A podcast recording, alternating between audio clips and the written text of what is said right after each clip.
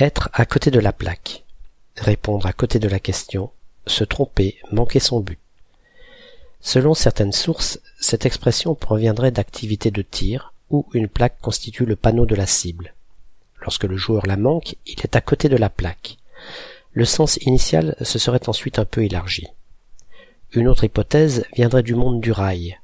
Dans certaines gares, il existe des bâtiments particuliers qui s'appellent des rotondes, qui sont de forme complètement ou partiellement circulaire et servent à garer et ou entretenir des locomotives.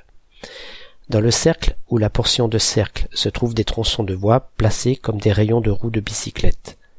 La locomotive arrive sur une voie qui débouche sur une plaque circulaire mobile placée au centre de la rotonde et sur laquelle se trouve un autre tronçon de voie. Elle avance dessus, puis la plaque tourne jusqu'à ce que la locomotive soit en face du tronçon où elle va être garée.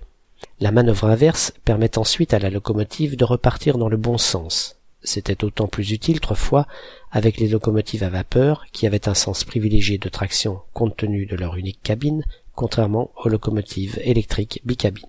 Le moyeu de la rotonde, la plaque tournante, est une fosse sur laquelle la voie est surélevée. Une fausse manœuvre du conducteur pouvait faire que la locomotive avance alors que la voie n'était pas encore bien positionnée et tombe dans la fosse.